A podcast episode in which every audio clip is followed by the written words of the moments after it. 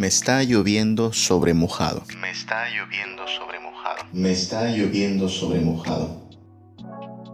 ¿Ha escuchado esa frase? ¿Alguna vez la ha utilizado?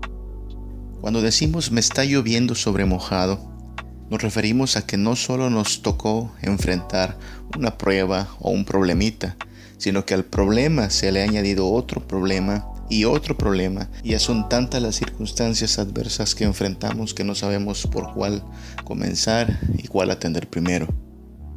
Me está lloviendo sobre mojado.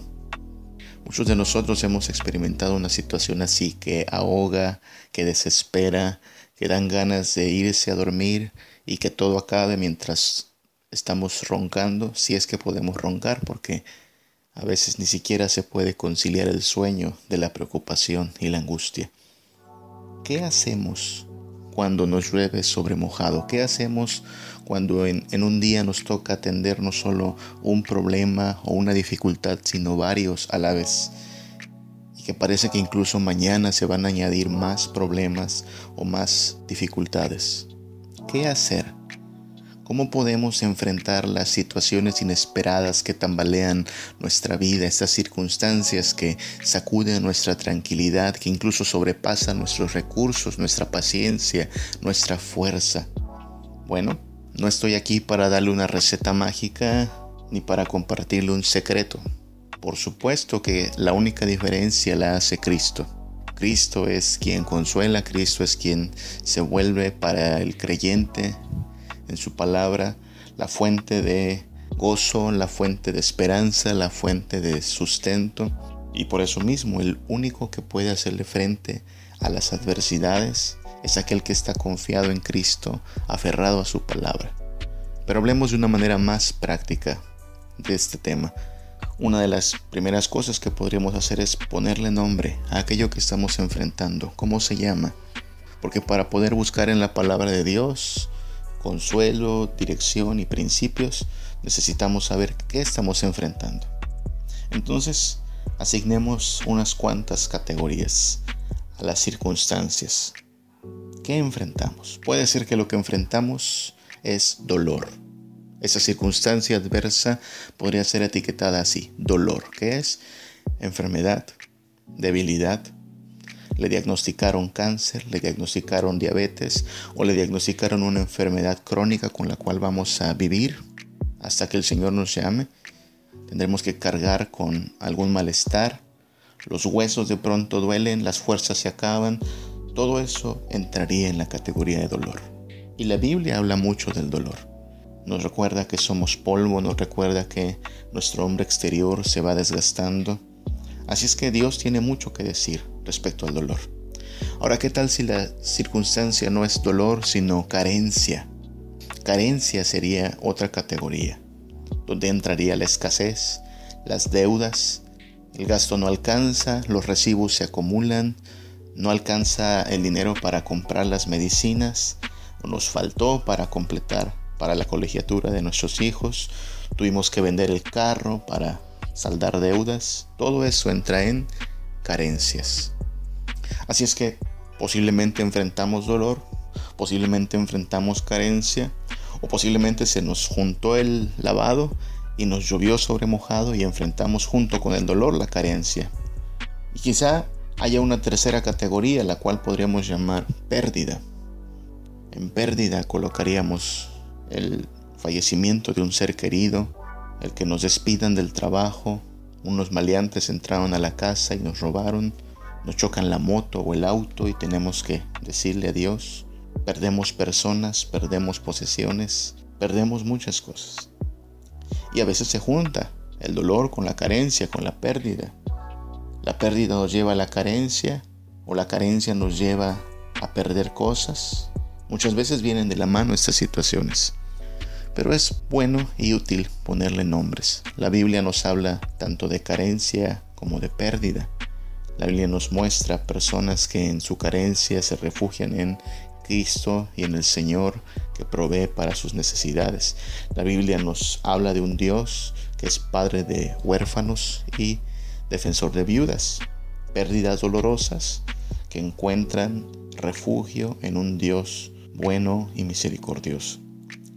Ahora, una cuarta categoría de situaciones adversas sería los contratiempos. Demoras, cosas que no funcionan cuando deberían funcionar, fallas en los planes, agendas que se tienen que cancelar, no nos atienden en el seguro o en el hospital, no pasamos el examen de admisión y ya contábamos con que nos aceptarían, solteros que no encuentran con quién casarse, esposos que no pueden tener hijos, hacemos planes y creemos que para tal fecha ya logramos esto, para tal año ya obtuvimos aquello, pero no salen los planes como queremos, contratiempos. Estas son solo cuatro categorías en las cuales podríamos colocar nuestras situaciones. Hay muchas más quizá, pero esta nos sirve para tener un panorama de dónde colocar nuestra situación, qué nombre ponerle y de esta manera tener un panorama más claro para ir a la Biblia y encontrar dirección, refugio, consuelo y principios para vivir. De hecho, la Biblia nos narra la historia de un hombre al que le llovió sobre mojado. En un solo día le trajeron las peores noticias de su vida acompañadas de noticias de más y más problemas. Me refiero a Job. Job es todo un caso de estudio y usted puede leer la historia completa o el caso completo en su casa, pero desde el capítulo 1 vemos cómo Job recibe en un solo día noticias malas y después noticias peores y después noticias catastróficas. En un solo día, unos sicarios le roban el ganado, matan a sus trabajadores, Apenas le está terminando de dar la noticia su sirviente, llega otro de sus trabajadores y le dice, ¿sabes Job? Cayó fuego de Dios, entendemos que pudo haber sido un rayo, y se murieron tus ovejas y los pastores también fueron muertos. Está terminando este hombre de dar la mala noticia y llega un tercer trabajador de Job a decirle, sabes Job, los maleantes se organizaron, saquearon tus cosas, se llevaron los camellos, mataron a tus criados y solo yo escapé para darte la noticia. ¿Cómo ve? En un solo instante a Job le dicen que ha perdido su ganado, que ha perdido sus ovejas, que ha perdido a sus camellos, que mataron a sus sirvientes, se ha quedado sin gran parte de su fortuna. Y por si estas fueran malas noticias, llega un cuarto hombre a decirle, sabes Job, tus hijos estaban de fiesta con el hermano mayor, algo pasó, vino un viento recio, pudo ser un torbellino, derrumbó la casa donde estaban tus hijos celebrando Job y murieron todos. Te has quedado sin hijos. En un solo día este hombre conoció la violencia de maleantes que quisieron despojarle de todo cuanto tenía. Ha probado también la bancarrota, se ha quedado sin su fortuna y ha probado lo peor que sea, que es que sus hijos han muerto en un solo día. La violencia, la bancarrota y el luto han venido a este hombre. ¿Ha tenido días así usted?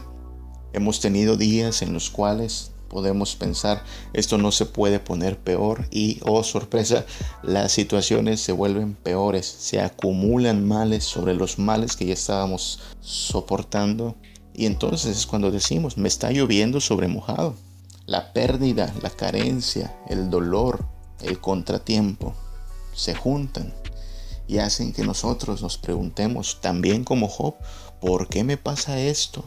Bueno, ¿yo qué hice para merecer esto? ¿Qué estoy pagando? Entonces, pensemos bíblicamente acerca de por qué experimentamos malestar en nuestra vida y por qué a veces parece que nos llueve sobre mojado. Y quizá para empezar no te puedo decir por qué, pero al menos sí te puedo decir por qué no. Sí podemos decir, según la Biblia, qué es lo que no deberíamos pensar, qué es lo que no deberíamos concluir. Y en primer lugar, vamos a decir algo. No estás salado. No estás salado. La gente a veces piensa eso cuando le viene un mal tras otro mal, un problema tras otro problema y dice, bueno, estoy salado, tengo mala suerte. No, si tú eres un hijo de Dios, si tú has sido comprado por la sangre de Cristo, no estás salado Tu vida está en manos del Señor, cada situación y circunstancia ha sido moldeada para que encontremos en Él nuestra fortaleza, para que aprendamos a verle grande, santo, suficiente y nosotros dependientes de Él. Entonces, no vayas a pensar que estás salado o que necesitas ir a comprar un amuleto para la buena suerte. Mira, el Salmo 16.5 dice, Jehová es la porción de mi herencia y de mi copa tú sustentas mi suerte. ¿Qué es lo que dice este salmo? Bueno, el que hace esta oración dice, mi suerte está sostenida por la mano del Señor. Él me provee lo que necesito. ¿Qué tipo de suerte tenemos los creyentes en Cristo? Siempre buena. Siempre hay buena suerte. Porque nuestra suerte está en manos de Dios. Ahora, por suerte, nos referimos a la dirección que toma nuestra vida. Nosotros creemos que no hay coincidencias, no hay casualidades, no hay accidentes. Todo cuanto acontece está en manos de Dios entonces podemos decir que tenemos buena suerte. Siempre hay buena suerte. Aun cuando las circunstancias son adversas, podemos confiar que quien nos sustenta es el Señor. Entonces, no pienses que estás salado. No estás salado, no tienes mala suerte, solo estás atravesando por dificultades que ponen a prueba nuestra confianza en el Señor. Y en las dificultades más adversas es donde debemos afirmar que confiamos que todo saldrá bien, porque todo está en manos de Dios.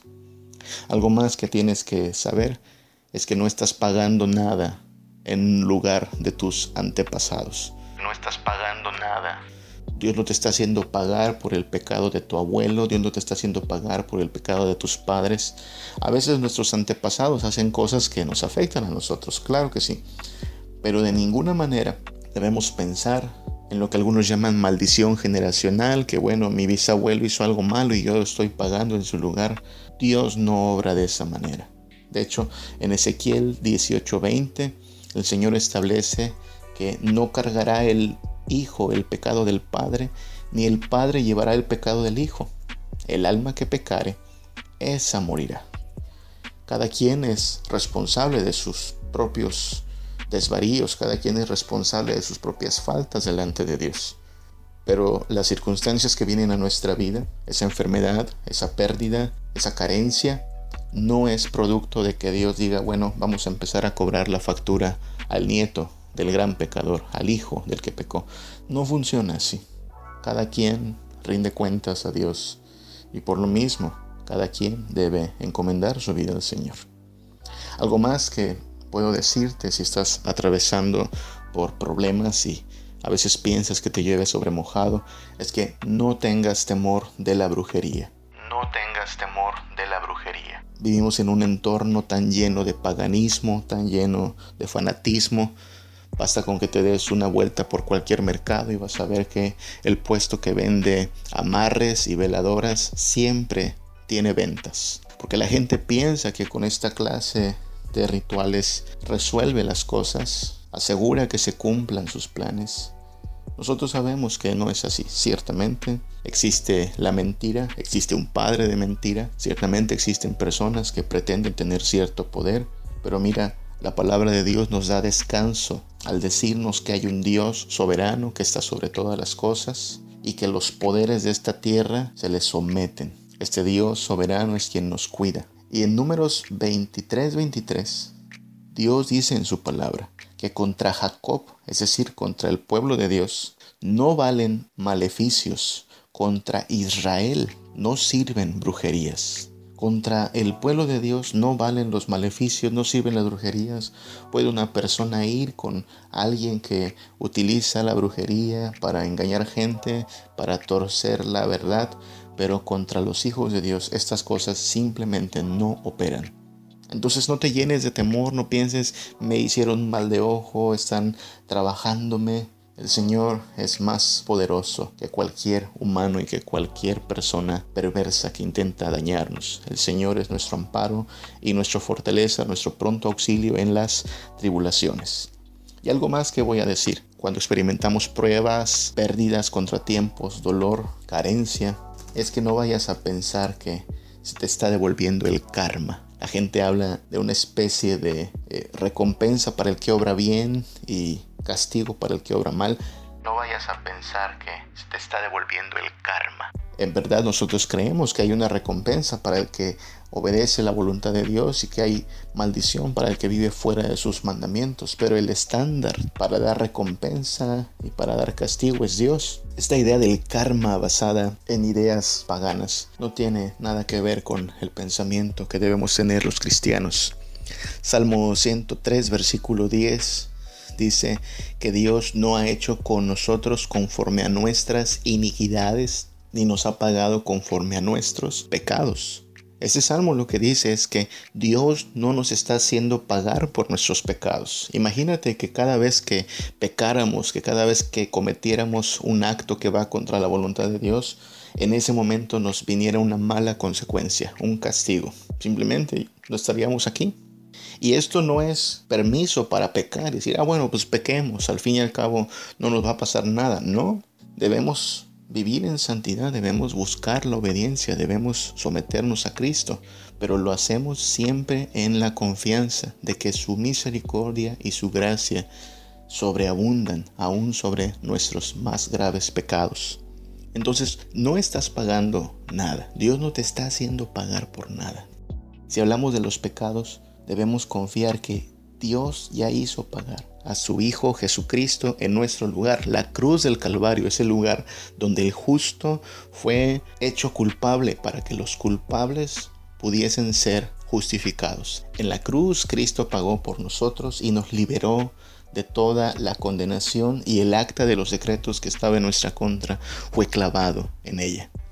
Entonces, si un día estás experimentando dolor, pegado con carencia, pegado con pérdida y se le añadió el contratiempo, no pienses que estás salado, que tienes mala suerte, que estás pagando algo que hicieron tus ancestros, que alguien ya te hizo brujería, que simplemente se te revirtió el karma. Esa no es la forma de pensar de un cristiano. Un creyente en Cristo debe pensar bíblicamente y debe enfrentar las adversidades confiado en Cristo, aferrado a su palabra y con plena certeza de que el Señor bendice a sus hijos y que el Señor nos ha hecho más que vencedores por encima de cualquier prueba y adversidad.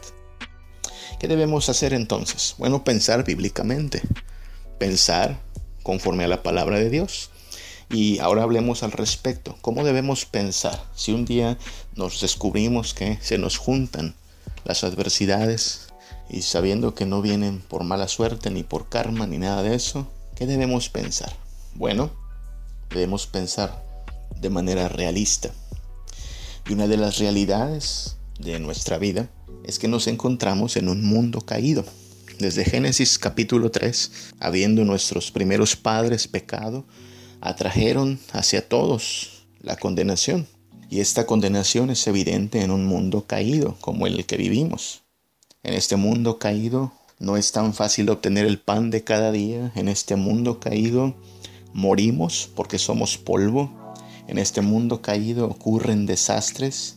La gente se enferma. Si mi abuela muere de cáncer y mi madre está enfrentando el cáncer, bueno, lo más probable es que yo me tenga que preparar para enfrentar el cáncer. Un mundo caído donde un pequeño virus hace que las personas tengan que resguardarse en casa y entonces peligre no solo la salud, sino también el trabajo y también el pan de cada día. En este mundo caído la vida es dura, la vida es cansada, la vida es difícil. Y no solo vivimos en un mundo caído, vivimos entre gente caída. Habiendo entrado el pecado, la corrupción se apoderó de nuestros corazones y tenemos una tendencia a hacer lo malo. Vivimos entre gente que roba, entre gente que engaña, vivimos entre gente que se aprovecha de los débiles y por lo mismo debemos ser precavidos y cautelosos. Gran parte de las pérdidas, del dolor, de la frustración de nuestra vida proviene de uno de estos dos motivos. Nos estamos enfrentando a la miseria de este mundo caído o nos estamos topando con gente miserable que actúa mal. Y hay que decir también que muchas veces cosechamos lo que sembramos. Nuestras acciones siempre tienen consecuencias y no podemos echarle la culpa de lo que nos toca a nosotros a las demás personas o a las circunstancias. Por ejemplo, si yo sé que vienen mis exámenes finales, pero no estudio y no soy diligente en mi uso del tiempo y termino reprobando y no me puedo graduar, no tiene mucho sentido que le pregunte a Dios, ¿por qué permitiste que me pase esto? Bueno, simplemente estoy cosechando lo que sembré. No puedo esperar éxito, no puedo esperar prosperidad si me cruzo de brazos y no cumplo con mi responsabilidad. Si me meto en asuntos ilegales y acabo en la cárcel, pues no tiene mucho sentido que cuestione a Dios, ¿por qué dejaste que me llevaran a la cárcel? Estoy en realidad cosechando lo que sembré. Entonces, cuando nos llueve sobre mojado, cuando experimentamos estas pruebas que se vienen una sobre otra, consideremos estas realidades. Vivimos en un mundo caído y tarde o temprano vamos a tener que enfrentar la miseria de este mundo caído. Vivimos entre gente caída y esta gente caída va a obrar mal contra nosotros. Y muchas veces terminamos también nosotros mismos cosechando lo que sembramos. Ahora, puede ser que aun si usted no se lo buscó, si usted no se metió voluntariamente en algo ilícito, si usted estaba tratando de vivir en sometimiento a Dios, estaba perseverando en su santificación, puede ser que aún así pasen cosas que no nos agradan. Es posible que aun siendo un hijo de Dios comprometido con su santificación, viviendo en obediencia al Señor, consciente de los peligros y por lo tanto tomando las precauciones para no caer en pecado, es posible que aún así situaciones adversas vengan a nuestra vida. ¿Puede pasar? Claro que sí. Uno de esos ejemplos es Job. ¿Qué ha hecho Job para acarrearse estas dificultades? Él no anda metido en negocios turbios. Él no está aprovechándose de sus empleados. Él no está viviendo de una manera inmoral. Él teme a Dios. De hecho, gran parte de su consternación viene de que amando a Dios y sometiéndose a Dios le ocurren cosas malas. ¿Qué debemos hacer entonces? ¿Cómo, cómo reaccionar cuando nos llueve sobre mojado? Bueno, permítame dar algunos principios bíblicos. Este podría ser el protocolo de respuesta a las adversidades de la vida. Una de las primeras cosas que podríamos hacer y que deberíamos hacer es rogar a Dios. Si alguien está afligido, y es hijo de Dios, lo más natural sería ir con papá Dios para exponerle nuestra situación. No que no lo sepa, sino que nosotros estamos reconociendo nuestra vulnerabilidad, estamos reconociendo que no somos tan poderosos, tan capaces y que dependemos de su ayuda. Rogar a Dios es un acto de humildad. Es reconocer, yo no puedo, pero mi Padre puede.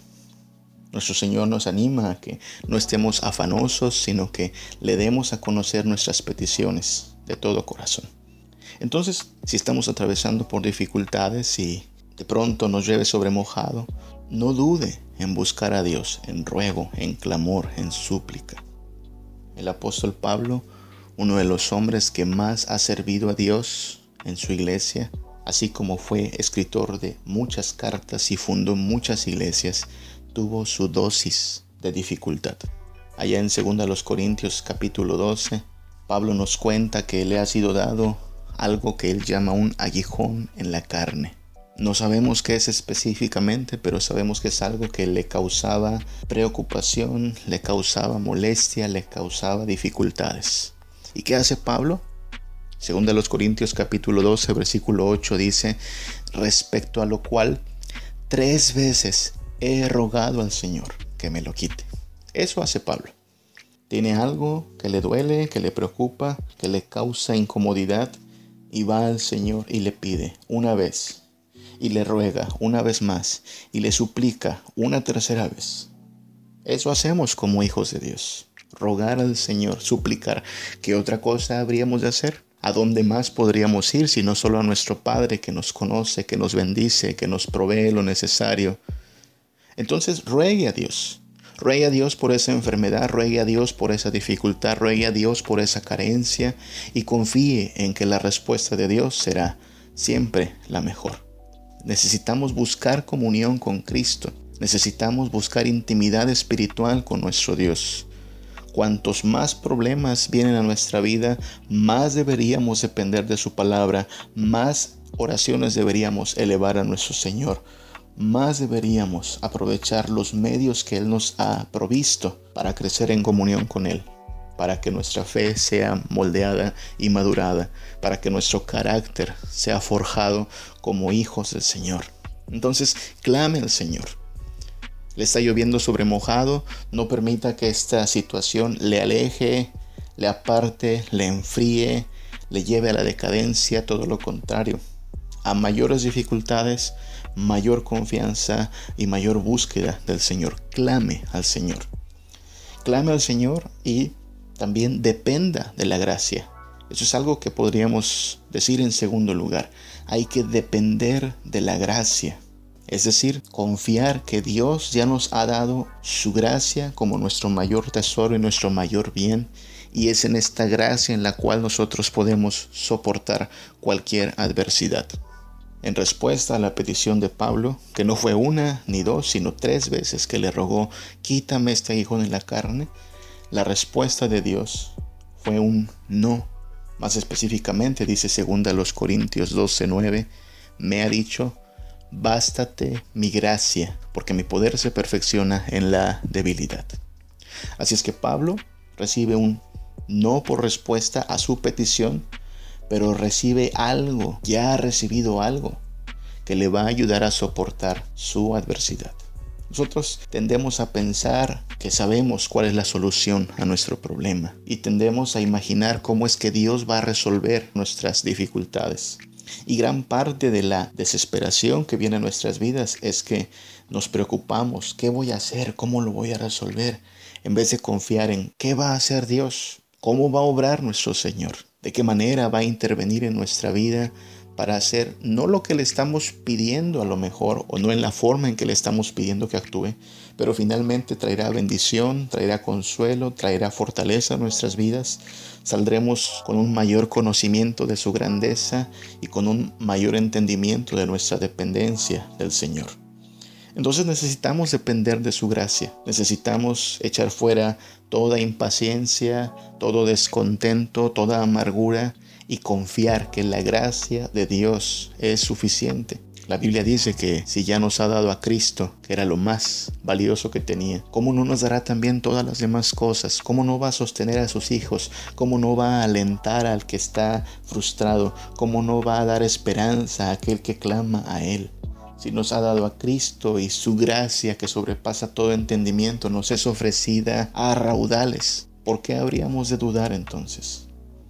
Cuando llueve sobre mojado es momento de clamar al Señor y es momento de depender de su gracia. Nosotros no dependemos de que Dios nos diga sí a todo lo que pedimos. Nosotros dependemos de su gracia que nos sostiene y que nos guarda y que es siempre suficiente para mantenernos firmes e incluso gozosos ante las adversidades. Una tercera manera en la que debemos reaccionar es aceptar nuestra debilidad, que es una forma de ser realistas. Gran parte de nuestra frustración es que somos poco realistas. A veces nos imaginamos que saldremos de nuestras pruebas como si fuera el final del cuento fantástico, ¿no? Se resolvió todo y fueron felices para siempre. Y la verdad es que la debilidad es parte de la experiencia humana. Nosotros vivimos de este lado de la historia donde el mundo caído y gente caída hacen que se compliquen las cosas hay frustración, hay carencia, hay necesidad y hay dolor, pero sabemos que no va a ser así para siempre. Dios está preparando una nueva realidad en cielos nuevos y tierra nueva, donde la miseria de la vida será abolida. Ahí sí ya no habrá muerte, ya no habrá cáncer, no habrá leucemia, no habrá hospitales saturados, no habrá que usar cubrebocas. El Señor nos trasladará a una realidad donde ya no hay miseria y ya no hay personas miserables tampoco. Ya no hay quien te engañe, ya no hay quien te sea infiel, ya no hay quien te manipule. Pero eso ocurre hasta que Cristo viene y sus hijos pueden heredar esta nueva tierra. Mientras llega ese día, nos toca enfrentar debilidad. Nos toca ver cómo el hombre exterior se va desgastando cada día. Nos toca ver cómo las fuerzas van menguando. Y tenemos que ser muy realistas con esto. Aceptar la realidad de la debilidad. Aceptar que las fuerzas que teníamos hace 20 años no son las mismas hoy. Aceptar que los medicamentos, así como hacen mucho bien, no pueden revertir gran parte de la enfermedad. Aceptar que las fortunas, por más que sean cuidadas, terminan acabándose. Aceptar la realidad de nuestra debilidad, que somos polvo, que somos como neblina y que es nuestro Dios quien tiene misericordia de nosotros. La respuesta de Pablo cuando el Señor le dice que no le va a quitar el aguijón de la carne es una respuesta digna de ser imitada por nosotros. Según a los Corintios 12, 19 nos dice que Pablo reacciona así.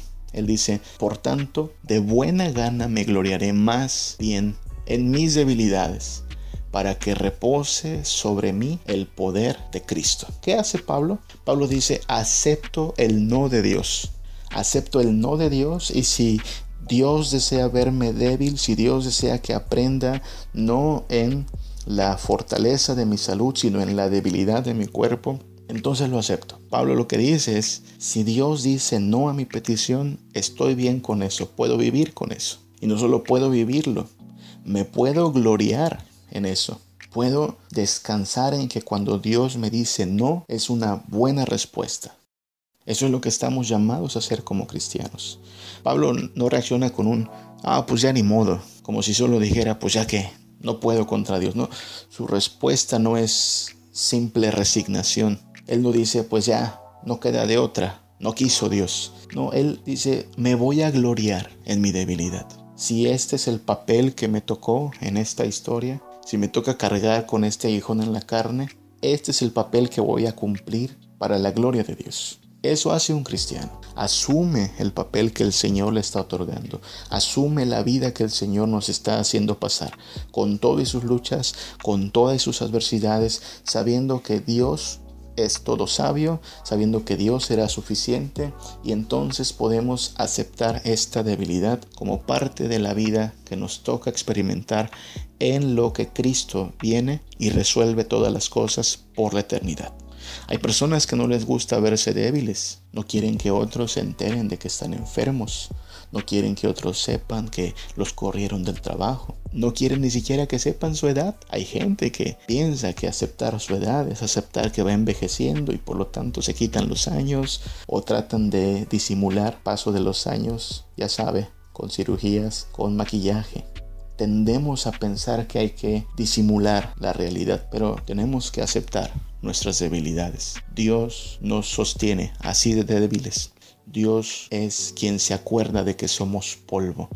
Dios es quien se compadece de nosotros en nuestras debilidades.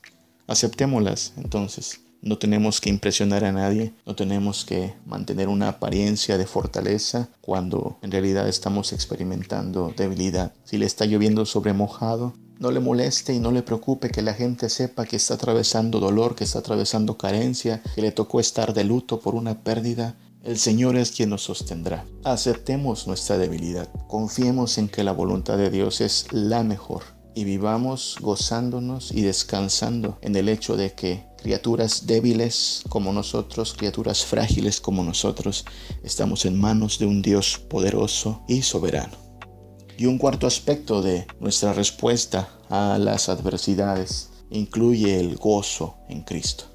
Si usted está atravesando por pruebas, si a usted le está lloviendo sobre mojado, ruegue a Dios, clame al Señor, dependa de la gracia, acepte la debilidad y gócese en Cristo. El gozo no depende de las circunstancias en realidad. Si el gozo dependiera de las circunstancias, las personas más saludables serían las personas más felices. Pero hay personas que son saludables y viven en amargura. Si el gozo dependiera de las circunstancias, entonces las personas multimillonarias serían las personas más felices del mundo. Pero las personas ricas se suicidan. Entonces el gozo no puede estar en las circunstancias ni en la abundancia de bienes materiales, porque si bien estas cosas causan cierto placer, no es suficiente para saciar nuestra hambre de gozo. Nosotros estamos llamados a gozarnos en Cristo. Cristo vino al mundo para que nuestro gozo fuera completo, de hecho. Él nos reclama en Juan capítulo 6 que dejemos de trabajar por ese pan que nos sacia, por esa comida que nos satisface y nos llama a dejar todos estos sustitutos y falsificaciones del gozo para encontrar solo en Él nuestra alegría y nuestra felicidad. Y en 2 Corintios 12:10, Pablo no solo dice que se va a gloriar en sus debilidades, él dice esto, dice, por lo cual, por amor a Cristo, me gozo en mis debilidades, en afrentas, en necesidades, en persecuciones, en angustias, porque cuando soy débil, entonces soy fuerte. ¿Qué carácter ¿Qué fortaleza tiene este hombre que puede decir, me gozo en mis debilidades por amor a Cristo? En sus debilidades, Él no ve la gravedad de la necesidad, de la persecución, de la angustia. Él ve la grandeza del amor de Cristo. Su gozo no depende de la incomodidad que le toca pasar cada vez que lo llevan a la cárcel, las traiciones de personas que, habiéndole dicho que estaban con Él, luego terminan abandonándole. Su gozo está en Cristo. Es lo mismo que tenemos que hacer los que confiamos en el Señor. Por supuesto, es una realidad que hay dolor, pero en el dolor tenemos que gozarnos en Cristo. Es una realidad que es difícil vivir con poco dinero, pero nuestra felicidad no proviene de cuánto tenemos, sino de Cristo. Y podemos confiar que el Señor nos quiere dar y nos puede dar la salud, la bendición de tener trabajo y dinero, la bendición de que la gente que amamos sea bendecida. Pero aun si un día experimentamos dolor, carencia, frustración o pérdida, nuestra fuente de gozo no está en esas cosas. Estamos llamados como Pablo a gozarnos en el amor de Cristo. Comparado con el amor de Cristo, toda la medida de dolor, toda la medida de frustración es poco que soportar. Recuerde que vivimos entre la redención que vino a obrar Cristo en la cruz y la renovación que hará de todas las cosas. En la cruz se nos aseguró la salvación, pero muy pronto, cada día está más cerca, el momento en que Cristo hará nuevas todas las cosas. Y por lo tanto, estamos llamados no a desesperarnos por lo temporal, sino a pensar en la dimensión eterna. Cuando comparamos entonces nuestros problemas, aun si nos está lloviendo sobre mojado y hay dolor, aflicción, carencia, dificultades, tenemos que pensar que comparado con la eternidad, esto es soportable. Como diría Pablo mismo, es una leve tribulación momentánea. Entonces es posible que nos llueva sobre mojado, pero este no es motivo de desesperación ni de desconsuelo, sino que tenemos que aferrarnos a Cristo y gozarnos en Él. Mire, un cristiano, un creyente en Jesucristo, es vencedor. La enfermedad no le puede arrebatar la vida eterna un embargo, una crisis, no le puede arrebatar su lugar en la nueva Jerusalén. Los ladrones no pueden robarse sus vestiduras blancas. Los huracanes no pueden quitarle el amor de Dios. Cáncer, diabetes, desempleo, pobreza, necesidad, soledad, depresión, ansiedad, gastos médicos, problemas familiares. Nada de eso le puede arrebatar lo que Jesús le ha dado. La gracia abundante, constante, fiel y verdadera que cubre nuestros pecados, que le bendice cada día, que le sostiene en todo tiempo y que le asegura la vida eterna, esa gracia le sostendrá aún en las horas más difíciles, le ayudará a encontrar esperanza, le mantendrá seguro en las promesas de Cristo y le llevará a gozarse, no porque las circunstancias son las mejores, sino porque el futuro que le espera es el mejor. Hasta entonces, luchemos por nuestro gozo en Cristo, soportemos en su gracia y confiemos en su amparo y su misericordia sobre nuestras vidas. Si le lleve sobre mojado, es un buen momento para clamar a Dios, para aprender todavía más a depender del Señor, para aceptar nuestra debilidad y para gozarnos en Cristo Jesús. Que el Señor le bendiga. Siempre, cada día, yo doy gracias a mi Cristo, porque lo tengo por seguro.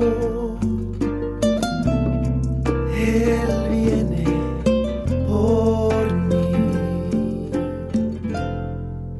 y estaré con él. Oh, qué gozo siento en mi ser cuando pienso que estaré con él